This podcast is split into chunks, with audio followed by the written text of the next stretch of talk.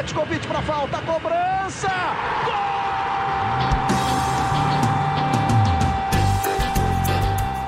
Está entrando no ar o podcast Sabe de quem? Do rubro negro, da nação, é o GE Flamengo.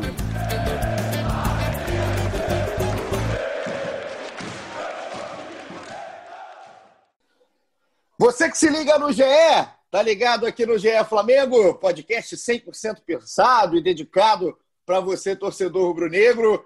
Eu sou Igor Rodrigues de volta, depois de. Eu não vou nem chamar de férias, né? Depois de um descanso que tive aí de alguns dias. E aí, rapaz, eu saio, tem vulcão, é, tem surto de Covid, tem 5 a 0 aquele 5 com as avessas, enfim. E aí, nosso chefe Cauê Rademacher me coloca às 5 da manhã para estar junto de Fred Uber no desembarque do Flamengo depois de uma vitória. Então está tudo normal mais uma vez. O Flamengo volta a ganhar. Estou mais uma vez aqui na companhia de vocês. Que saudade da galera rubro-negra e também dos meus queridos setoristas Fred Uber e Felipe Schmidt. São eles que começam aqui nesse início de episódio 86 depois a vitória de 2 a 1 uma vitória de superação, uma vitória legal aí do Flamengo sobre o Barcelona de Guayaquil. E já que Fred Uber hoje madrugou, nem dormiu, foi para o aeroporto internacional Tom Jobim, no Galeão, para receber aí a equipe, né, a delegação do Flamengo. Começa com o Fred. Que saudades, Fred! Nem tanto assim, não vou ser também tão mentiroso, tão canalha. Não queria estar aqui, mas já que estou, estou feliz e é legal demais estar aqui na sua companhia. Tudo certo, amigo? Tudo certo, bem-vindo de volta. Aquele sono bacana, né? Uh. 5h40 da manhã, o desembarque do Flamengo.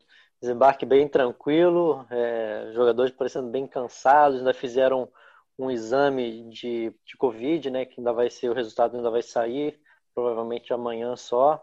Mas, assim, é, apesar do cansaço, um pouco de alívio, né? Com essa vitória aí é, depois daquele 5 a 0 e foi muito importante porque o time mostrou pelo menos um poder de reação, né? principalmente nos 35 primeiros minutos de jogo, um, um bom desempenho. É, vamos falar bastante disso aí. Também depois teve a vitória do, do Barranquilla por 4 a 1 pelo Independente Del Valle, que acabou é, a vitória do Flamengo ainda foi mais importante ainda, senão teria perdido o segundo lugar no grupo. É, nunca, nunca é tranquilo, né? Flamengo na Libertadores nunca é tranquilo. Até ano passado, quando ganha, você for lembrar da fase de grupos, não é uma tranquilidade é, total aí do Flamengo, primeiro do Abel, depois do Jesus, e agora esse Flamengo do Domi passando por uma fase de grupos de Libertadores também turbulenta, mas realmente com uma vitória importantíssima. Fred falou aí de cansaço né, dos jogadores na chegada aqui ao Rio de Janeiro. Já estavam cansados no segundo tempo lá, né? A verdade é bem essa. A gente vai falar um pouco daqui a pouco sobre questão física, e tem muita coisa. Realmente, hoje um episódio bastante cheio por tudo que aconteceu com o Flamengo nos últimos dias, esse período tenso que foi no Equador, o time ficou lá depois da derrota para o Del Valle.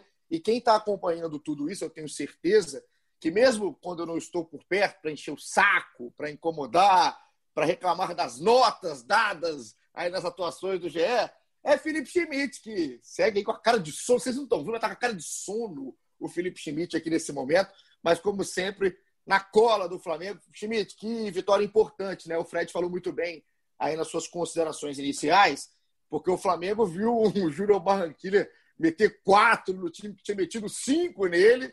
Então é, é, realmente um momento da vitória, independente de como ela veio, tem que ser muito comemorado. E eu comemoro também aqui a sua companhia está de volta aqui. Tudo certo? Tudo certo, meu tenista favorito. É... Cara, ontem era isso, né? Era vencer, né? Pô, sem contar os desfalques de, de antes, pô, o time perde, perdeu nove jogadores é, de um jogo para o outro, né? Perdeu o Gabigol com lesão na coxa, o Gustavo Henrique suspenso e sete com Covid. Cara, ontem era vencer. Acho que, acho que a atuação não foi das melhores também. Isso, isso liga um alerta, porque eu, a gente vê alguns problemas se repetirem, né? Mas o que importa ontem foi a vitória. E, pô, o Júnior Barranquilla nem, nem para colaborar, né, cara? E se o Júnior perde ontem, o Flamengo estava praticamente classificado. Era um empatezinho e, pô, tava resolvido. Aí eles ganharam também e embolaram o grupo todo. É, mas ontem era isso, era vencer, sair vivo do Equador voltar para o Rio e, e, tentar retomar aí, é, pensar em desempenho depois, embora a gente ainda tenha muitas, muitas questões em relação ao desempenho do Flamengo como time. Então, ó, já que você escutou a primeira palhinha de Fred Uber e de Felipe Schmidt, eu já queria lembrar para todo mundo que está ligado no ge.globo podcast, pelo Spotify, em todos os agregadores, que hoje a galera participou e participou em peso, hein? Tem muita participação aqui no Twitter. Eu tô adorando, tá? Eu tô adorando as participações. Aliás, um beijo para Domenic Torrent. Tudo que falei sobre você, esqueça depois da coletiva de ontem. É, daqui a pouco Caê Mota vai estar, que também deve estar viajando. Eu acho que o Caê, nesse momento, entendedores entenderão esse momento, mas daqui a pouco vai ter o Caê por aqui. E a galera, é, brincadeiras à parte, a galera participando, é muito legal a presença da galera. Eu tava com saudade disso, eu tava com saudade de verdade da galera, nem consegui abandonar de fato tudo aí nesse momento, nesses dias aí de férias, mas vamos embora para o jogo, porque para a gente começar falando disso, o Fred, é, na sua participação inicial, falou da questão dos testes de Covid. O Flamengo foi recebido né, por uma equipe médica aqui, depois desse surto em Guayaquil, e o Schmidt pontuou o número de casos, né, só para a gente passar aqui, para lembrar rapidinho, os casos dos infectados com Covid-19 no Flamengo ficaram fora desse jogo. Bruno Henrique, Diego, Felipe Luiz, Isla, Mateuzinho, Michael, e o Vitinho. Esses foram jogadores. E o Flamengo, inclusive, já trabalha no estado de alerta, né, um alerta ligado, para que talvez possíveis novos casos aí sejam testados, sejam testados positivos depois do teste de hoje. É até natural isso, né? Meio que uma reação em cadeia. É um vírus realmente que se propaga muito rápido. Então, o Flamengo está aí com esse alerta ligado. E, Fred, é para a gente falar do que aconteceu em campo, né? O Flamengo entrou, obviamente, com uma escalação diferente forçado nesse momento. O Domi já gosta de mexer, né? A gente já sabe disso. Então, essa não é a discussão. Mas, é, dessa vez, ele foi obrigado a mexer, por tudo que a gente falou, tanto das lesões quanto da Covid. E o time que entrou em campo teve o César no gol, o Tuller na lateral direita, Rodrigo Caio, Léo Pereira e o René. Meio campo com o Arão, o Gerson, o Thiago Maia. E aquele trio mais de frente com o Everton Ribeiro, a Rascaeta e o Pedro.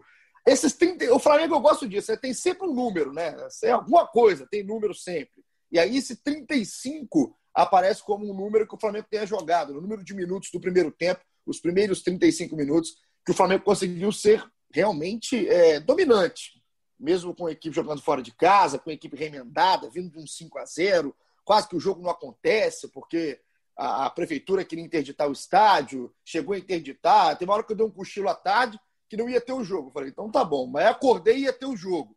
Então, assim, o Flamengo entrou em campo num cenário totalmente diferente. E esses 35 minutos a gente pode pelo menos recortar como 35 minutos de uma evolução de um Flamengo, né, Fred? Você concorda? Acha que não? Ou acha que esses 35 é um pouquinho de exagero? Ah, acho que teve algumas coisas bem legais, assim. É... Acho, que, acho que a escalação não, não podia fugir muito daquilo também. É, achei bem arriscado a, a, opção do Túlio, achei que é, deu muito espaço ali, não tem cacoete nenhum, né? Ele marca, marca longe, o jogador deixa cruzar, enfim. Mas assim, algumas coisas boas também. Achei que a pegada no meio campo melhorou com o Thiago Maia é, e o Arão ali, fizeram, deu mais proteção para a defesa e, e, acho que os jogadores da frente se aproximaram mais, não ficaram aquela fixo naquela, naquele 4-3-3 com aberto na ponta, o Pedro se movimentando muito também, fez outro jogo bom, os meias jogando muito bem, Rascaeta, principal destaque tem muita coisa boa, mas aí depois, aos poucos, sim, a parte física também pesou, parece. Aí não, não tinha também é, no banco opções é, à altura, né? Jogadores com, mais experiência para substituir. E foi, foi caindo. O Lincoln entrou mal também no jogo. Ah. É, enfim. Você quer falar do Lincoln? Não, estamos sem surpresa, né? Você falou bem aí, o Lincoln entrou mal mais uma vez. É, também, o jogo de ontem é difícil, né, A gente parar para analisar fazer uma análise maior sobre o jogo, é um jogo totalmente Flamengo capengando, aí com problemas, mas o Lincoln é a mesma coisa, né? Jogou mesmo que jogou com time 100%, com time 0%, é. com time 20%.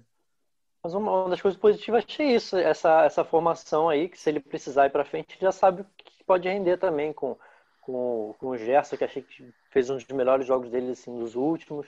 Tá? É porque acho que ele estava naquela posição de segundo volante, acho que ele fica tendo que cobrir uma, uma parte do campo muito grande, acaba ficando meio perdido na, no que ele tem que fazer. Acho que ficou um pouco mais, mais claro para ele a, a, função dele. Achei que ele fez uma partida até muito boa, de, de segurou muito bem a bola e deu um, deu um, é, principalmente quando o, o Barcelona estava tentando pressionar, acho que ele, ele, teve uma participação bem importante também. Deixa eu, eu ia chamar o Felipe Schmidt, mas é porque é o seguinte, é um evento de momento aqui no nosso GE Flamengo, nosso episódio 86. Eu queria chamar antes do, do Schmidt, Domenic Torrent. E antes, é, você vai ouvir a voz também do, do moço, do homem, do cidadão que fez a pergunta ontem na coletiva pós-jogo ao Domi, pergunta de Carre Mota então fica aí, explica, Mauro. A pergunta de Carri Mota, eu vou só falar de Carri a partir de agora. Então eu queria que o Maurício Mota, nosso diretor, nosso produtor, coordenador, com saudade do Maurício também, que o Maurício coloque para a gente, por favor, a pergunta do Carri com a resposta de Domenic Torrent. A seguinte pergunta, Carri Mota, Globo Esporte. Dice, boa noite, Dome. O Flamengo segue sem apresentar um futebol consistente e oscila muito durante os jogos. É um repetitivo nos 12 jogos sob seu comando, passados 50 dias de trabalho. Você diria que o Flamengo tem um time bem treinado? É um time consciente do fazer e com fazer um campo? O primeiro eu falado, nós, eh, não estamos nem 50 dias aqui em Brasil. Isto é o primeiro. O segundo, não treinamos 50 dias. Você está viajando. É só a gente que ha jogado a futebol, é só a gente que ha sido técnico pode compreender isso. E não são máquinas os jogadores. E não estão treinando 50 dias. Isto não é verdade. Treinamos juntamente só 10 dias. Eu porque estamos viajando todo o tempo. E quando os jogadores que jogam não podem treinar com o elenco, porque amanhã têm que descansar ou fazer recuperação. Outros têm que fazer treinamento. Agora não sei quantos jogadores temos para o próximo jogo. Não é verdade? E quando falo que não o dome, eh? qualquer treinador, porque eu respeito muito os treinadores, é o que está acontecendo agora em Brasil, que um treinador, a quarta rodada, estão quatro treinadores fora, a sexta rodada estão sete treinadores fora. Isso é uma loucura. Se não tem poder treinar, como quer você valorar o trabalho de um técnico? Como quer trabalhar assim? É impossível. Eu podemos lembrar a Jurgen Klopp, que aconteceu em Liverpool. Os primeiros três anos não ganhou nada. Mas o primeiro ano não ganhou nada. Estenderam o contrato. Agora tem um equipo maravilhoso. Eu preciso que entendam também isso. Que um time não é eh, desligar a luz e ligar a luz. Um time precisa tempo, precisa trabalho. E trabalho, se você quer jogar um pouco diferente, como jogamos os primeiros 35 minutos e temos que estar, estou eh, acordo com você, mais consistentes, não jogar 35, 45, 65, 70, mas para isso precisamos, o primeiro, treinamentos, também fisicamente, porque estamos novos dias em Equador, volando, viajando, o vulcano, todo, mas se vocês não entendem isso, eu não posso explicar. Essa é a minha. Precisamos não o dome, qualquer técnico brasileiro também. Então, já que é, o Carri estava viajando, eu, aí eu, só, eu queria mandar de novo obrigado, tá, Domi? Você me fez muito feliz, muito feliz. Eu fiquei mais feliz na coletiva do que no jogo. Então, ó, um beijo para a Domenic Torre e um beijo para você, Caio Mota, que está viajando. Imagino que você recebeu essa frase 716 vezes durante a madrugada até essa manhã de quarta-feira que estamos gravando aqui. Que saudade de Carré e que momento, hein? Nossa Senhora. Tamo junto, Dom. Fechado com o Domênico. Tamo junto, Caizinho. Chega mais. Ai, meu Deus, que saudade que eu tô de viajar. Exatamente é isso. Ele só me fez pensar aquelas viagens de Libertadores, de Brasileirão, aquela rotina boa. Ai, ai, que saudade de viajar. Tô viajando aí, como diria o Romário, é, aquela música Treinar para quê, né? Que já, eu já sei o que fazer. E o meu point é o viajandão. Tamo aí é, tranquilo e sereno, vamos em frente. É, fiz uma pergunta que o Domi não respondeu, é interessante também por como que ele, por ele não ter respondido, mas vamos falar sobre ela aqui, vamos falar sobre essa partida, é, sobre esse Flamengo que venceu, uma vitória importantíssima, pensando em, em, tabela, em classificação. Acho que mesmo com a vitória do Júnior Barranquilha, é, a situação ainda é muito confortável, precisa ser, Acho que não tem por que tratar como um grande desespero, já que são dois jogos no Maracanã e tudo mais. Mas, é, mais uma vez, na minha modestíssima opinião, como performance coletiva, um Flamengo que deixa muito a desejar, deixa latifúndios em campo para o adversário, e aí isso vai além da questão dos desfalques e tudo mais. Acho que mesmo com desfalques, com falha, com falta de opções no banco, acho que o time que foi a campo é um time é, muito bom, tanto que demonstrou isso no início da partida, mas que é um time que coletivamente não apresenta muita coisa. É, aí você que, sabe, se você, se você, quer falar quer falar primeiro da, da, da pergunta, da resposta, se quer você então, mal porque aqui. Eu quero saber uma coisa. Você ah. passou ah, quantos dias de férias? Nas minhas contas foram 12. E desses 12 dias, quantos dias fizeram sol? eu, não, eu não fiz essa contabilidade, sinceramente. Vou chutar seis. Ah, então você, você não pode dizer que teve férias, porque só seis dias foram de sol, poxa. Entendi, entendi. Entendedores entenderão também. Eu gostei, porque assim, eu sempre estou do lado da galera, né? E o pessoal aqui, quando a gente bota aqui no Twitter para mandar mensagem, que o podcast está um, o que tem de sentiu para o Caio, assim, eu hoje acordei muito feliz, eu vou ter que falar. Eu acordei muito feliz, é um dos dias mais felizes aí de 2020. Mas é, brincadeiras à parte, a gente vai falar um pouco, muito, vai falar realmente mais, mais aprofundado da pergunta do Caê, da resposta ou não resposta do Domi, segundo até que o Caê começou a dizer aqui. Mas eu queria até antes da gente falar, e inclusive a gente vai colocar realmente várias participações da galera em cima de tudo isso. Eu queria é, perguntar para o Schmidt, o Caí entrou aqui também no meio da nossa resenha e praticamente pegou o início, Caí, também, porque eu estava vendo a parte física, né, Schmidt? O Fred falou um pouquinho nesse início e chama muita atenção, cara. Assim, é, vou até deixar a discussão se o Flamengo jogou bem ou jogou mal para um segundo momento. É, até acho que a gente vai concordar é, bastante sobre isso. Só que a parte física tem chamado muita atenção, né? E aí eu fui olhar até números assim para ver a diferença do Flamengo, por exemplo, o Barcelona, foi o adversário de, de ontem, o Barcelona tem 11 jogos desde a volta aí da, da paralisação, né, por conta da pandemia. Tem 11 jogos o Barcelona e o Flamengo tem 18. Então não é um número tão diferente assim, é tão absurdamente diferente para a gente pensar num Flamengo tão mais cansado e tudo mais. Claro que envolve viagem, um país que tem dimensões maiores e tudo mais. Mas está te chamando a atenção é, essa, essa parte física Ô, do Flamengo? Paulinho, só uma tem... coisa aqui. Eu acho que, diga, eu acho diga. que esse, esse, esse, recorte não pode, não pode sair do contexto. Quando você fala que o Flamengo tem 18, você conta os jogos do Carioca, que então é, são, são 18 jogos num espaço de tempo muito maior e com break nesse, nesse, nesse período. Acho que o contexto e a avaliação tem que ser os 12 para 11.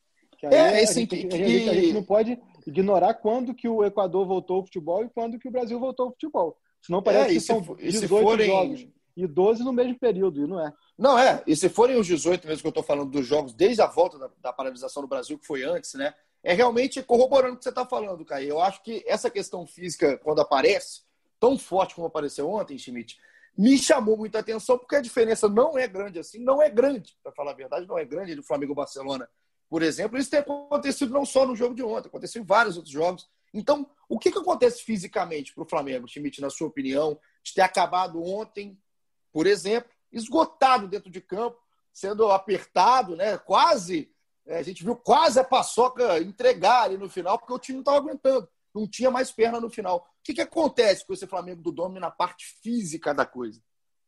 Cara, primeiro pontuar que esse Barcelona é horroroso, né?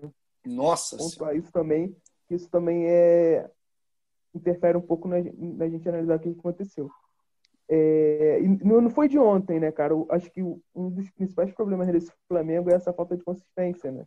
O time tem bons minutos em todos os jogos e, invariavelmente, principalmente no segundo tempo, o ritmo cai, não se mantém.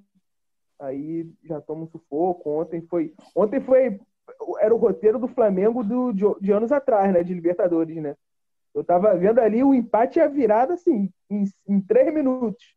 Aqueles dois gols seguidos o Flamengo adora tomar em Libertadores. É, então é um problema que não, não só de ontem, senão não é só contra o Barcelona. O próprio brasileiro, o Flamengo tem muito isso, joga alguns minutos bem e não mantém. Acho que tem muito a ver com essa parte física. É, eu acho que, que, que, tem um pouco dessa questão de, de de jogos um atrás do outro. É, o Flamengo joga muito, vai ficar assim, vai ser essa maratona direto. É, talvez entre um pouco isso, por que, que, que, ele, que o Domi quer trocar tantos jogadores. Por enquanto a gente ainda não está vendo esse resultado, né? é, essa manutenção de forma física ainda não está sendo vista em campo, na parte física. É, cara, eu, eu, eu, eu não sei muito o que, o que pode ser.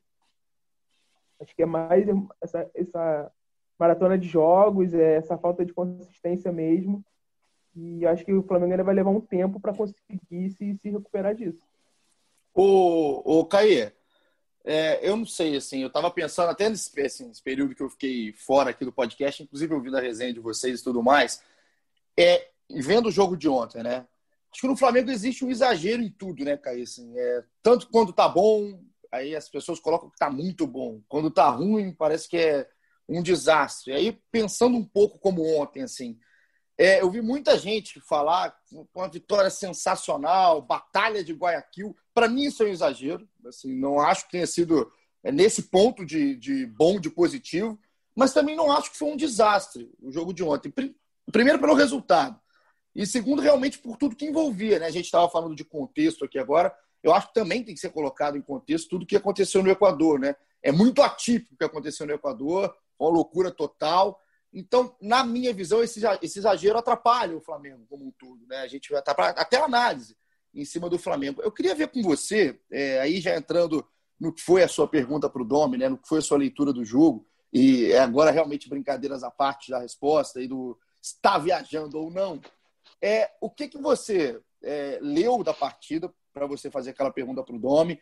E que, inclusive, para mim foi uma pergunta super normal, tá? A gente é, brincou até a hora de brincar e tudo mais, mas mim é uma pergunta super normal. E o que, você acha da resposta? Né? A gente às vezes fala que o Domi foge um pouco, que o Domi fala mal em coletiva. Ontem ele estava muito mais é, batendo na coletiva, né? Estava firme na coletiva. Mas como é que foi a sua análise do jogo em cima da sua pergunta? Então, como tu falou aí, brincadeiras à parte, vamos falar aqui. Primeiro que assim, a gente como jornalista, a gente como, como quem cobre o clube e tal, e eu falo por mim principalmente, eu não vou deixar nunca de fazer uma pergunta, um questionamento, uma crítica ou um elogio, seja ele qual for, é, pensando que eu vou agradar ou desagradar quem quer que seja, seja nome, seja torcida, seja twitteiro, quem quer que seja. Então, assim, é, eu lido com muito, muita naturalidade, tranquilidade com tudo isso. As pessoas brincam com sentiu, não sentiu. É, com toda sinceridade, eu tenho muito, tenho muito mais o que fazer e com o que me preocupar do que me preocupar com é, o tom de resposta de uma pergunta ou não. Já trabalhei com técnicos é, já trabalhei com o Murici no tempo lá de Murici dando patada tudo quanto é para tudo quanto é lado, com Vanderlei já trabalhei com o Mourinho na, na Europa uma temporada inteira, então assim, para mim isso não me afeta, não tenho problema nenhum com isso, e até porque isso é democracia, né? Cada um pergunta o que quer e cada um responde o que quer. Agora a pergunta e a análise, que é o que você questionou, é muito mais em cima do todo do que do jogo de ontem. O jogo de ontem, obviamente, é, que é uma vitória que deve ser muito valorizada é, principalmente em termos de tabela. Acho que acabou sendo fundamental para o Flamengo. Agora, o que a gente precisa levar em conta e questionar, e foi esse o questionamento, é, da falta de consistência do Flamengo. É, nessas 12 partidas, nesses 50 dias, e nesses, sei lá, 10 treinos que ele falou que ele teve, entendeu? Não é essa questão. Esse cenário, quando ele assumiu lá, quando ele aceitou a proposta é, há 50 dias, ele sabia que seria assim. O Flamengo agora tem pela frente um jogo domingo contra o Palmeiras, quarta-feira o Del Valle, depois domingo contra o Atlético Paranaense, quarta-feira contra o Sport, depois domingo de novo contra o Vasco. Se for assim, no cenário que ele tenta passar para a gente, o trabalho dele não pode ser avaliado nem questionado nunca. Então a gente tem que, tem que colocar na ponta do lápis e perguntar do que a gente vê. E o que a gente tem visto em campo é um Flamengo que regride de jogo a jogo, coletivamente.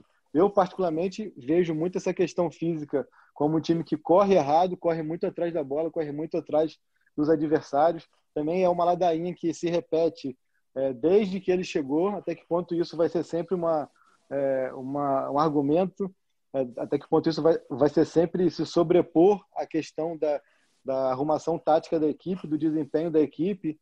É, inicialmente, ele colocou-se a culpa na comissão técnica do Jesus, depois colocou-se a culpa na folga. Agora, como já disse, são 50 dias aí de trabalho dele, né? por mais que ele tente dizer que não é matemática, né? Isso aí não tem muito para onde fugir. São 50 dias de trabalho e é, e é, e é sempre a, a, mesma, o mesmo questionamento. Assim, quando eu falo que falta autocrítica, é muito por isso. Em momento algum eu vi é, o Domi chegar e falar que ele se equivocou em uma tomada de decisão, que alguma situação foi, foi, foi um vacilo dele, um erro dele. É sempre uma questão de, ah, não tenho tempo, já ah, o time está cansado, já, ah, mas o Gabriel perdeu gol, ah, mas o Bruno Henrique perdeu gol. Eu acho que, assim, é, o que me preocupa, o principal é para onde que esse time está indo, ou melhor, aonde que esse time pode chegar. É um time que, pelo que tem desempenhado, não me dá é, perspectiva de chegar a muito lugar. Pode evoluir, pode. Deixa, eu pegar o seu gancho da, da, da perspectiva, só para colocar uma pergunta do internauta aqui, dos nossos companheiros que escutam, que é em cima disso. Até vou colocar o Fred aqui, vou direcionar para o Fred a pergunta, porque ele fala que é o Diogo, um abraço para o Diogo, parceiro. Diogo, um abraço para você. Ele fala que o Flamengo de 2018 ele seria eliminado com o cenário que se apresenta hoje na Libertadores. Perderia para o Del Valle, perderia no sufoco para o Júnior na última, aquilo que o Schmidt falou, né? Daquele desenho que o time parecia ter no jogo de ontem. O Flamengo de 2019, segundo o Diogo, era para ganhar esses dois jogos com o pé nas costas. E aí a pergunta do, do Diogo, que ele deixa no final, é qual o Flamengo que vai ter em 2020, Fred? Pensando em tudo que o Caê falou um pouco agora, da questão da evolução ou não do time em campo, de onde o time está funcionando ou não, da parte física que gente discutiu um pouquinho atrás. Qual o Flamengo você acredita que vai ter em 2020? Que a gente, a coisa que a gente tem certeza é que esse calendário não vai afrouxar, não vai melhorar para o Domi ter tempo de trabalho, né, tempo maior de trabalho. Então, é com todos esses ingredientes que o Flamengo você está vendo se desenhar aí nessa reta final de Libertadores, já que o Flamengo hoje é segundo lugar do Grupo A, né, tem nove pontos, o Del Valle tem nove pontos, está na liderança. O Júnior fez 4 a 1 no próprio Del Valle, então foi a seis pontos e o Barcelona já deu adeus. E o Flamengo tem esse componente do saldo de gols, né? Porque o Júnior só lidera, o, o, perdão, o Del Valle só lidera, porque tem oito de saldo, o Flamengo e o Júnior estão zerados. Então, qual que é o Flamengo nesse cenário que a gente está falando aqui, que você está enxergando nessa reta final de Libertadores para 2020? Acho que é um Flamengo que ainda precisa de, de uma cara, né? De, de uma identificação. Isso então, muito da, da mudança de, de, de, de, trabalho, da saída do Jesus. Então, mas sim, Libertadores eu acho que não lembro de uma vez de, de classificação tranquila. No passado, Flamengo lá mesmo em Quito perdeu, se não me engano, foi o penúltimo jogo com a LDU, 3 a 1 foi para a última rodada dependendo de, de pontuar com, com o Penharol fora de casa e foi aos trancos do barranco, aquele 0 a 0 ali.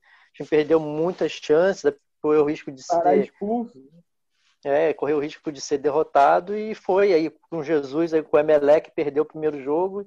Libertadores tem essa característica também, mas é, pelo menos é um time que já está mais acostumado a decidir tem jogadores decisivos também, mesmo que não seja bom coletivamente, ainda não seja um time que azeitado como a gente via ano passado, é um, é um time que eu acho que ainda tem, tem esperança de, de se ajeitar, mas sim, Tá, tá demorando, como o Caí falou, são 50 dias e não adianta ele falar que não são, porque ele sabia, quando ele aceitou o desafio, ele sabia que o calendário ia ser esse, que o ano é esse, e que, o, que a realidade é essa, não tem jeito, ele tem que dar, se ele aceitou o desafio, ele tem que, tem que é, dar a cara também para quando os resultados é, chegarem ou não chegarem. Né? Agora, como situação, eu, é aquilo que eu estava falando do exagero Schmidt em algum momento, isso aqui não é direcionado, tá? É só é, é uma opinião.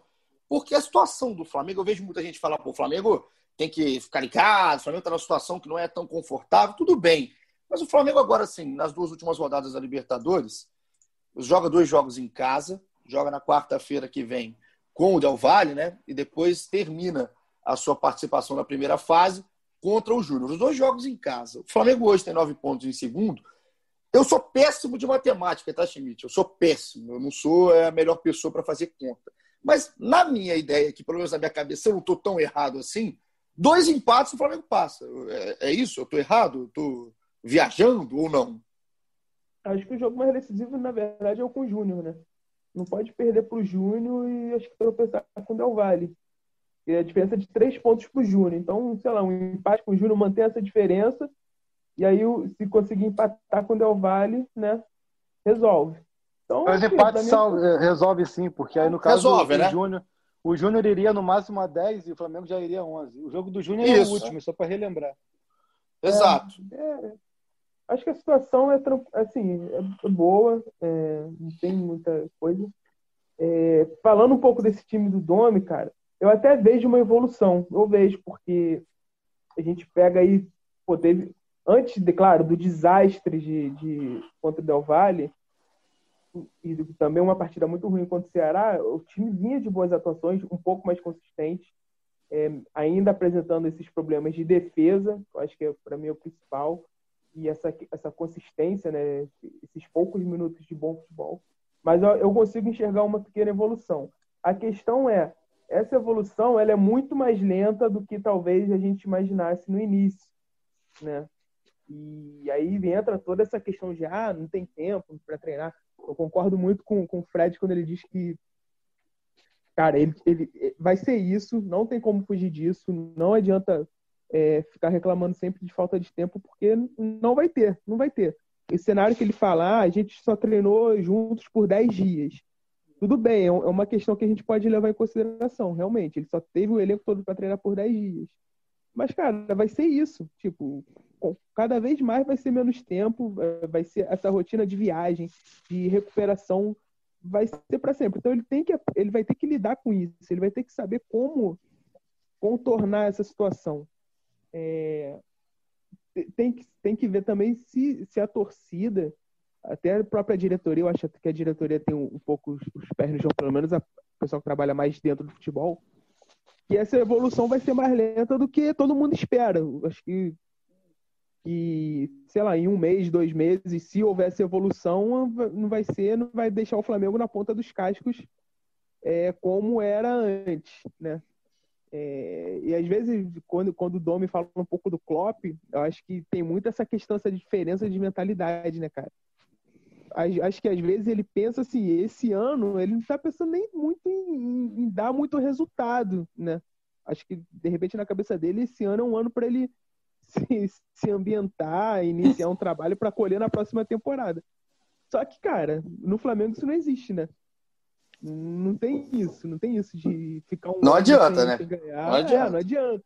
Então acho que ele, ele tem que ter um pouco, assim, entender um pouco melhor a situação que ele tá é, não adianta pedir tanto tempo assim de paciência, porque não vai ter, não tem jeito. É, concordo que no, no, mundo ideal seria isso, mas não, não, não, não é o cenário do Flamengo. Então, a, o, o Schmidt vai ter que entender um pouco isso. A parte defensiva da coisa, é, eu queria ver até o cair nessa, nessa situação, porque é óbvio, acho que é óbvio para muita gente, né? Se a gente parar para pensar, parar para analisar, assistir aos jogos do Flamengo, e aí, pelo motivo que for, né, Caí? Talvez pelo motivo de não ter uma peça principal durante um jogo, um motivo de não conhecer o elenco lá no início do trabalho, e agora desses casos do Covid, que foi no último jogo, enfim. Mas o que é fato é que defensivamente o Flamengo ainda está muito desorganizado, né? O Flamengo muito espaçado em campo, realmente muito espaço para o time adversário jogar. Ontem, no segundo tempo, ali dos 20 para frente, era uma loucura o que aconteceu no ataque do Barcelona. Subiu. O Barcelona é muito ruim. O time do Barcelona é muito fraco. E subia, chegava até com certa facilidade. Não teve a qualidade, competência para finalizar. Então, assim, é, eu queria saber o quanto disso tem o dedo do Domi, né? o quanto disso é, é o dedo do treinador de não conseguir armar o seu sistema defensivo do jeito é, ideal ou, e fazendo esse sistema defensivo evoluir jogo a jogo.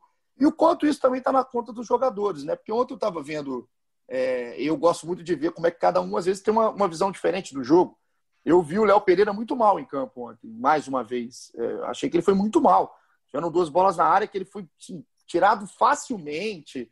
É, talvez ele tenha reagido em alguns lances melhor do que em outros jogos, mas o todo da coisa acho que foi muito mal.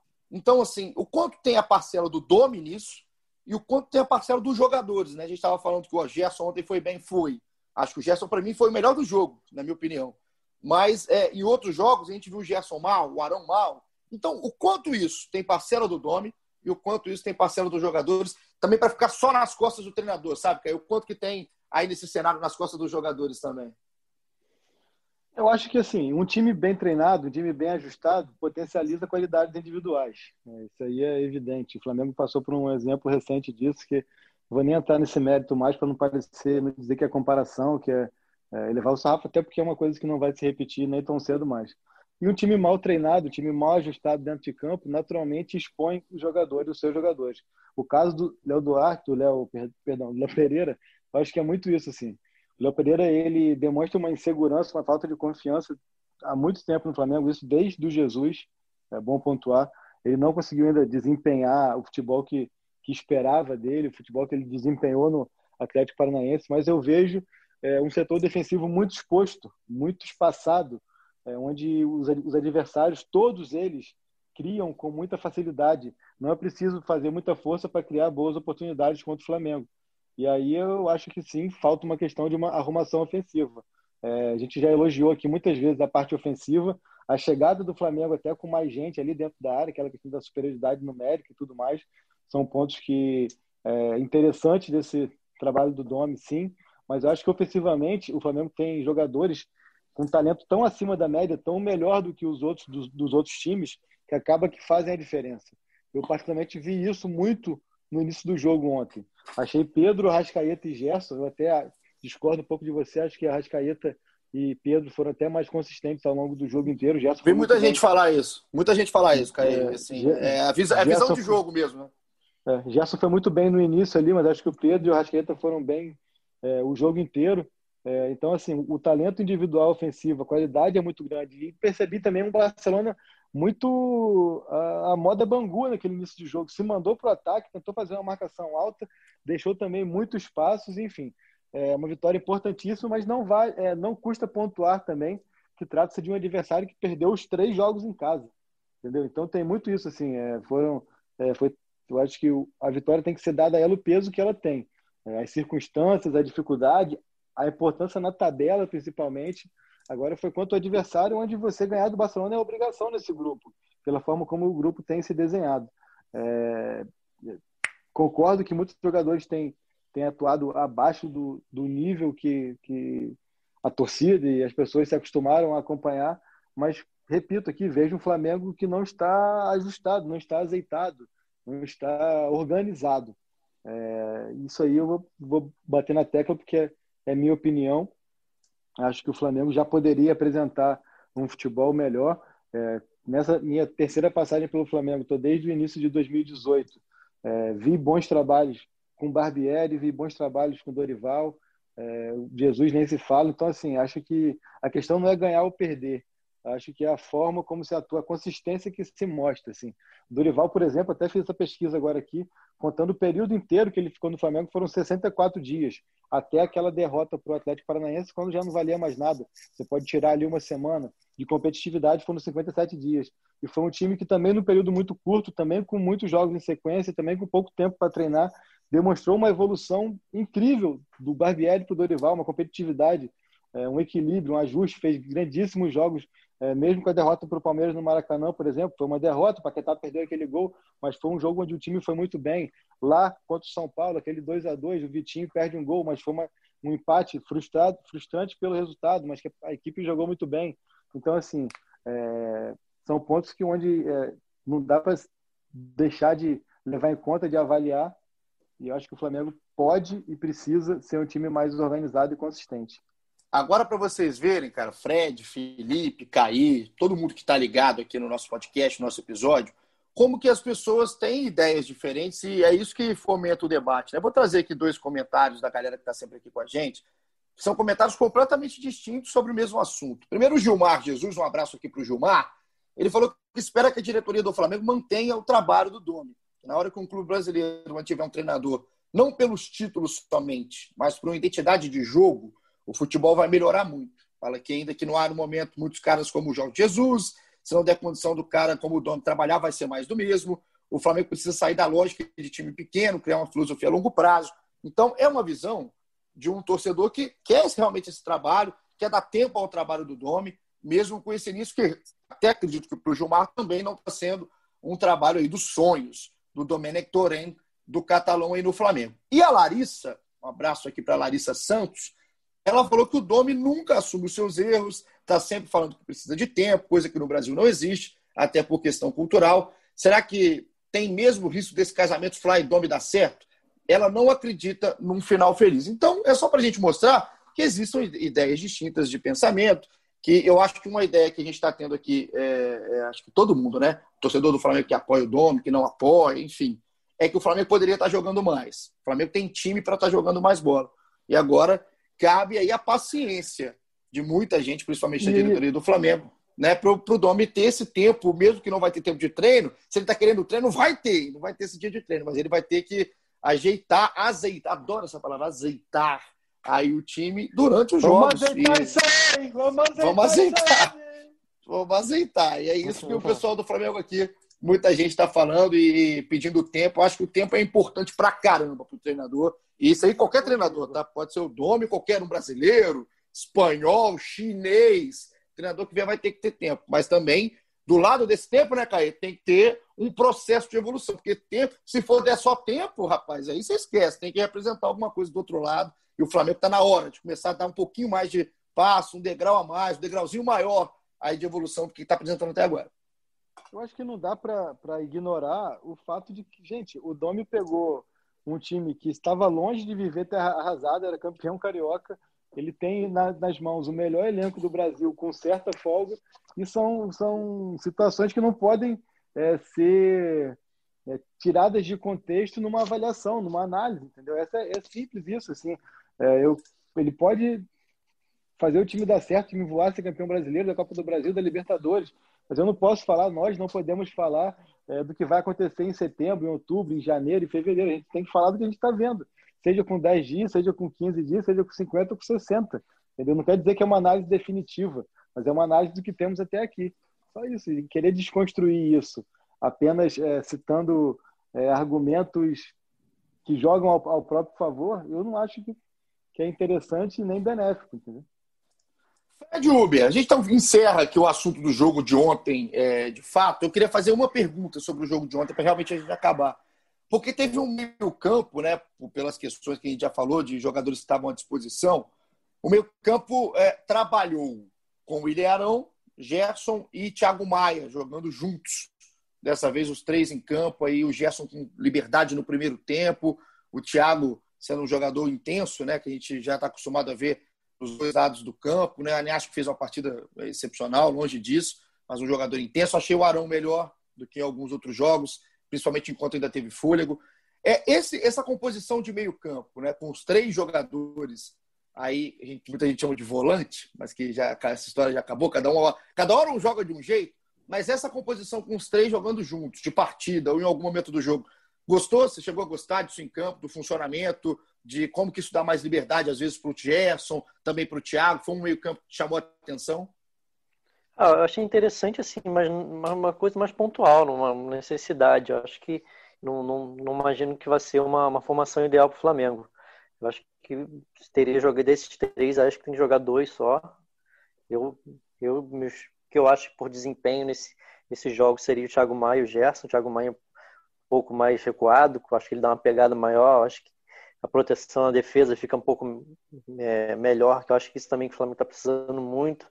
Muito nesses jogos a gente vê muitos jogadores, os jogadores, os times adversários chegando com muita presença, muito perto da área, finalizando muito de fora no 5 a 0 então isso ficou é, brutal. E, mas acho que falando sobre ainda da formação, acho que ainda falta é, para ficar um time é, ainda mais forte um jogador de, de velocidade como o Bruno Henrique. Pra, saudade pra dele, né? Rapaz, que saudade daquele é. Bruno Henrique, Fred. Putz, imagina. É, eu acho que ainda falta aí, é muito importante para o Flamengo, para o Flamengo é, mudar também esse, esse, esse marasmo que às vezes fica um, um jogador como o Bruno Henrique voltar à, à boa forma. Acho que faltou muito é, uma velocidade maior no time, apesar da, ficou, com, ficou muito técnico né, com essa formação, mas faltou um pouquinho de, de ser mais agudo também. Ô, Schmidt, eu falei que era a última que eu ia fazer do jogo, mas eu, eu vou ter que fazer essa aqui, não tem jeito. O Gabriel, é, popular, Gabigol, ficou fora da partida com uma lesão na coxa direita, né? Se eu não me engano, se for na esquerda, você me corrige. Mas é, não estava à disposição do Domi. E aí entrou o Pedro, né?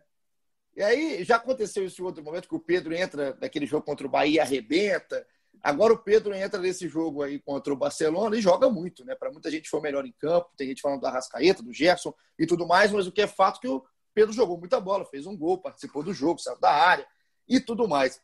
é discussão legal, né? Pedro e Gabigol, né? Porque aí eu vejo, a gente, eu gosto muito de torcedor, cara, porque tem torcedor que fala: o Gabigol tem que sair, não é mais o Gabigol, tá gordo, que não sei o quê. E aí o outro fala: não, o Gabigol tem que ficar, enfim. É, o Flamengo vai ganhando um Pedro cada vez mais consistente, essa é a sua análise, independente de quem tem que jogar ou não, aí na sua visão, mas é a questão do Pedro. É um Pedro muito mais preparado? Você acha que o Pedro merece mais minutos, independente se de partida no jogo ou se durante a partida? Cara, sempre que ele entra, ele dá conta do recado, né? Foi esse contra o Bahia, foi agora. Contra o Fortaleza, é, ele ficou, acho que, um, acho que foi o primeiro tempo todo. Ele participa do primeiro gol, né? Ele que finaliza, que dá o rebote para Everton Ribeiro. Então, acho que ele sempre dá conta do recado, cara. É, eu acho que ele tá tendo minutos já, independente de ser titular ou não. E, assim, é uma posição que, que eu acho que o Flamengo não se preocupa tanto. Eu acho que preocupação maior hoje é recuperar o Gabriel, né? Porque o Gabriel, em forma, em, em, boa fase, é um, é um ganho de qualidade. Mas o Pedro, enquanto, enquanto o Gabriel estiver nessa fase ainda né, se reencontrando, precisa muito melhorar somente a parte da finalização. Pô, o Pedro dá conta do recado super tranquilo, cara. O Pedro é um atacante pô, completo, né? Ontem a gente via ele saindo da área, muitas vezes. Né? Teve uma jogada que ele cai pela ponta esquerda, dá um passe de calcanhar para o Renê. Então, assim, é, é, o, é, acho que é o menor, é um dos menores problemas do Flamengo é o Pedro. O Pedro sempre que entra dá conta do recado, é, se credencia cada vez mais para ser titular.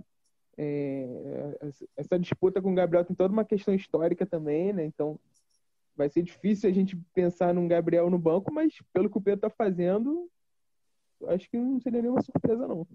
É, senhor Gabriel Barbosa, vamos, vamos, vamos querer, hein? Vamos dar uma treinada maior, porque o Pedro tá vindo no cangote, dois grandes atacantes que o Flamengo tem à disposição. Talvez a fase do e Gabriel assim, não seja melhor, né? E, e pelo que o, que o Domi tá mostrando, eu acho difícil os dois jogarem juntos, sabe? Acho bem difícil que isso aconteça. Então vai ser um ou outro mesmo. Então, e se ele sim, não entrar no, no rodízio, hein? Falando de Gabigol e Pedro, se o, o Pedro entrar no rodízio do Dome, acho que vai ter chance de jogar alguns jogos seguidos aí. Porque pelo, pelo que deu para perceber, essa lesão do, do, Gabriel não é simples e vai ficar um, um, alguns joguinhos aí fora ainda. O Fred Uber, eu gosto do Fred Uber, da serenidade de Fred Uber, porque ele já anteviu o meu próximo passo, que era realmente esses jogadores que estão com problemas de lesão. O Gabriel é um deles. Só para a gente fechar, então, o Flamengo bateu a, o Barcelona de Guayaquil, o péssimo Barcelona de Guayaquil. Então, um zagueiro parece o Puyol do Paraguai, né? O Puyol Riveiros. Horroroso! horrível, horrível. Enfim, um beijo aí para a família do Riveiros que deve estar escutando aqui o nosso podcast. Mas é, é, o Flamengo vence, então o Barcelona vai a nove pontos, está em segundo no grupo A e agora decide, tem tudo para passar. Teve ah. um que deu uma canelada na bola. Não sei se vocês viram esse lance. Não, é, teve, teve de tudo. Teve até amarelo pro Domi ontem, pô. Rapaz, eu gostei. Essa hora do amarelo, eu vou te falar a verdade, que eu vibrei, cara, no amarelo do Domi. Eu falei, rapaz! Eu também, achei legalzão. Eu queria ter o áudio do que ele disse. Porque deve ser algo absurdo. Eu queria ter o áudio, mas parabéns para o Domi que se moveu no banco, tomou um cartão. É o tipo cartão bem tomado, tá, senhor Domênico Torrente? O Domi ontem estava movido pelo ódio, né? Tomou movido pelo ódio. Fantástico. Mas... Espero, espero que ele esteja assim Espero que ele esteja assim sempre, movido pelo ódio e que Manjo está viajando. Muito obrigado de novo, Dom, para encerrar aqui o nosso assunto da Libertadores. Viajando, viajandito. o Carrey é. Mota acabou é, tomando da canelada. Eu aplaudi, tá? Eu aplaudi demais a coletiva de Domenico Torrent. Mas o Flamengo, então, segundo lugar, tem tudo para passar, tá? Com a faca e o queijo na mão, para ser bem clichê. E aí tem dois jogos em casa, o primeiro jogo contra o Del Valle e o jogo derradeiro contra o Júnior Barranquilha. Agora, nessas curtinhas que o Fred começou falando do Gabigol, Caia Mota, Fred Uber e Felipe Schmidt, quem quiser tá, pegar a palavra, por favor. Eu não falo do Gabigol, do... não? Que que não, então, exatamente. É... Não, mas é essa agora. Eu vou começar aqui falando por você, então, até porque tem a lesão envolvendo isso. É a questão do Gabigol com esse problema na coxa direita. O Fred já adiantou que pode não ser um problema simples. Então, Caí, é, abrindo um pouco também do leque aí, abrindo, um pouco do espaço para o Pedro e o que, que você tem mais para falar da lesão do Gabigol? Realmente dá para se preocupar? Você agora me preocupei. Não estava tão preocupado, mas agora estou preocupado. Culpa de Fred Uber. Então, eu confesso que eu apurei mais pensando no jogo de ontem, É, perguntei se daria para ir para sacrifício, para forçar e tal. E disseram, não, chance zero, chance zero. Então, assim, foram muito veementes. Acho que realmente para o jogo contra o Palmeiras, muito improvável, pelo menos. Não sei se vão fazer um intensivo pensando no Del Valle e tudo mais. É, realmente o Pedro é um cara que sempre que entra dá conta do recado, tem características muito interessantes, é, ele tem muito recurso, já falamos aqui algumas vezes, simplifica muito as jogadas, mas isso não quer dizer que simplificar de, é, por não saber o que fazer ou não, ele faz com muita inteligência, é, de maneira simples, coisas importantes. É, acho o Pedro um baita atacante, um baita centroavante, mas volto a falar aqui que é impressionante como que tentam sempre, continuam tentando é, diminuir o Gabriel e fizeram isso com o Bruno Henrique, e parece que, cara, o Gabriel é um atacante que tem quase 60 gols em um ano e meio de Flamengo e tudo mais, e seguem nesse discurso dos gols perdidos e aquilo. São coisas que vão, vão acontecer. Não estou aqui passando pano pro Gabriel. É, vou criticar ah, quando for criticar. Ah, não, tá mas sim. não, eu acho, eu só acho que as críticas e as cobranças são desmedidas diante do rendimento dele. O Gabriel ele, ele é o vice-artilheiro do, do, país na temporada. Ele é um, um dos caras que mais deu assistência e fala-se como se ele estivesse tendo um rendimento, um jejum, estivesse muito abaixo da crítica. Isso eu acho que não é assim. Acho que é preciso levar isso em conta, mas vamos ver aí para o jogo de, de domingo. Realmente acho muito improvável, mas é, o Flamengo tem que se preocupar muito é, com o jogo do Del Valle. Eu fiquei aqui um pouco em silêncio porque eu estava apurando aqui é, hum. algumas questões é, sobre a volta do Flamengo. O elenco e a delegação inteira saiu do Galeão direto para o Ninho do Urubu, onde já fizeram uma leva de exames e é uma preocupação muito grande de casos positivos. Já há relatos de membros da comissão técnica e de atletas com sintomas reclamando Rapaz. de dor no corpo e questões nesse sentido. E há praticamente uma, é, uma já estão resignados internamente de que é, ou nesse teste que sai o resultado entre hoje e amanhã, ou no teste de sexta-feira, visando o jogo contra o Palmeiras, teremos novos casos de Covid é, o clima ali realmente não é dos, dos mais animadores e o Flamengo vive esse, esse surto aí que preocupa muito. Né? Então, até para já que o Caio falou isso, é, o, a, essa aqui é uma, uma informação, né, uma notícia de ontem do André Hernan, nosso companheiro André Hernan, um abraço para o Hernan, que o Flamengo pediu à CBF é, o adiamento da partida né, contra o Palmeiras no domingo. A gente não vai nem entrar aqui no mérito se deve ser ou não deve ser adiado, porque daqui a pouco sai o resultado, foi ou não foi adiado, quebra aqui a nossa perna no episódio. O podcast é assim, né? É em cima do laço. Mas o que a gente pode falar disso? Primeiro que o Palmeiras foi contra, o Palmeiras quer jogar e tudo mais, acha que os protocolos estão aí para ser seguidos e a gente é só colocando aqui os dois lados. Mas o legal é que teve uma matéria hoje, está no ar hoje no GE. Você entra lá em ge.globo que você vai achar. Do Rafael Zarco, nosso companheiro Zarco, saudade, o Zarco, parece um mendigo, parece um pouco Riveiros, o Zarco, o zagueiro aí do, do Barcelona falou, ele trouxe aqui o que, que aconteceu já com a CBF nesse caso, né? Que a CBF já adiou oito partidas por casos de Covid-19 nessa volta ao futebol. Então ele, ele traz aí que na Série A teve adiamento na primeira rodada, na B foram quatro partidas, na Série C duas e na D mais uma. Então a gente é, tem aí partidas que foram adiadas por conta do Covid. A partida que ficou talvez mais na, na memória do torcedor, ou na imagem, na cabeça da torcida dos torcedores brasileiros como um todo foi aquele Goiás e São Paulo, jogo da primeira rodada aí do brasileiro, que o São Paulo chegou e a campo. E aí o, o Goiás é, é, tem vários, são 10 casos naquela época de jogadores com Covid. A partida foi sim adiada. Então o Flamengo vive essa expectativa e agora o Caí trouxe é, que realmente a gente já tinha até falado aqui no início do, do nosso episódio, que o Flamengo trabalha com esse alerta ligado, então, para novos casos. A gente torce aí para que todos estejam bem, né, ou assintomáticos, ou com com esses sintomas bem leves e que não seja algo tão grave e fortalecendo aquele pedido de cuidado, né? Não acabou, né? O negócio ainda não acabou, a coisa ainda está feia por aí. E para a gente terminar aqui na nossa reta final do nosso episódio, eu tenho só é, algumas perguntas sobre os lesionados. O Fred, o Schmidt, não sei quem vai trazer para mim nesse momento. Estou com curiosidade sobre o Pedro Rocha, cara. Pedro Rocha, que no jogo contra o Fortaleza, ele teve aquele, aquela lesão, sentiu a lesão, Saiu, ficou pouquíssimos minutos, quatro minutos em campo. E aí depois deu uma sumida o Pedro Rocha, né? Tá nesse trabalho. Como é que tá o Pedro Rocha? Tá bem? Pode ser que volte, não volta ainda? Em que pé está Pedro Rocha?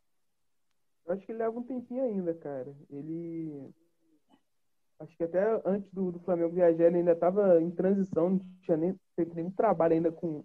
Ele ainda estava em tratamento, ainda não tinha feito nenhum trabalho de transição, muito menos com o grupo. Então acho que o Pedro Rocha vai levar mais um tempinho. É, até bom para tentar se atualizar, para ver se ele vai pegar o Palmeiras, mas pelo que estava sendo feito, trabalhado, acho que o Palmeiras ainda é difícil. Eu não sei se vocês têm alguma informação diferente, mas assim, é, talvez para esse jogo Palmeiras, não imagino assim, ninguém além do Diego Alves, talvez. Eu não sei se é, é. se, se como, é, como essa semana o time ficou fora do, do Brasil, a gente não, não teve muita é, notícia dos treinos, mas talvez quem possa ter chance é o Diego Alves, se já tiver totalmente recuperado do, da lesão no ombro, porque já, como ele já deu, o exame dele já deu negativo, ele estaria liberado. Ótimo. Na então, verdade, então, Diego, Igor, Rodrigues, Igor Rodrigues é um brincalhão, né? Ele volta Oi. de férias, ele acha que tá todo mundo viajando igual a ele. Pô, oh. uma, semana, uma semana com 8.550 problemas para apurar, tu acha que alguém ia, ia, ia apurar de Pedro é, Rocha? Com todo, respeito, deixa ele. com todo respeito ao Pedro Rocha, agora é o Pedro Rocha. Eu só estava curioso. Vocês estão muito amargos. Vocês estão muito. Eu estava curioso com o Pedro Rocha. É, Primeiro que você sabe, se tiver o Pedro Rocha, sabe, ia ser muito bom, hein? Se tivesse um Pedro Rocha nesse jogo contra o Palmeiras. O que acontece com o curioso, né? olha, rapaz, olha, rapaz. Então, Diego, ó, tá vendo? Quando tem a boa vontade de vocês, o Fred Uber foi doce e simples ao explicar que o Diego Alves pode ser. O Diego Alves teve um problema no ombro, né, no jogo contra o Santos, que o César assumiu no segundo tempo. Então, o Diego Alves pode ser um dos jogadores a serem reintegrados e quem sabe pintar aí no time. E o Gustavo Henrique, né, Caio? O Gustavo Henrique era só suspenso, né? Porque eu tô de férias, também ainda aéreo aqui, não estou viajando, mas estou aéreo.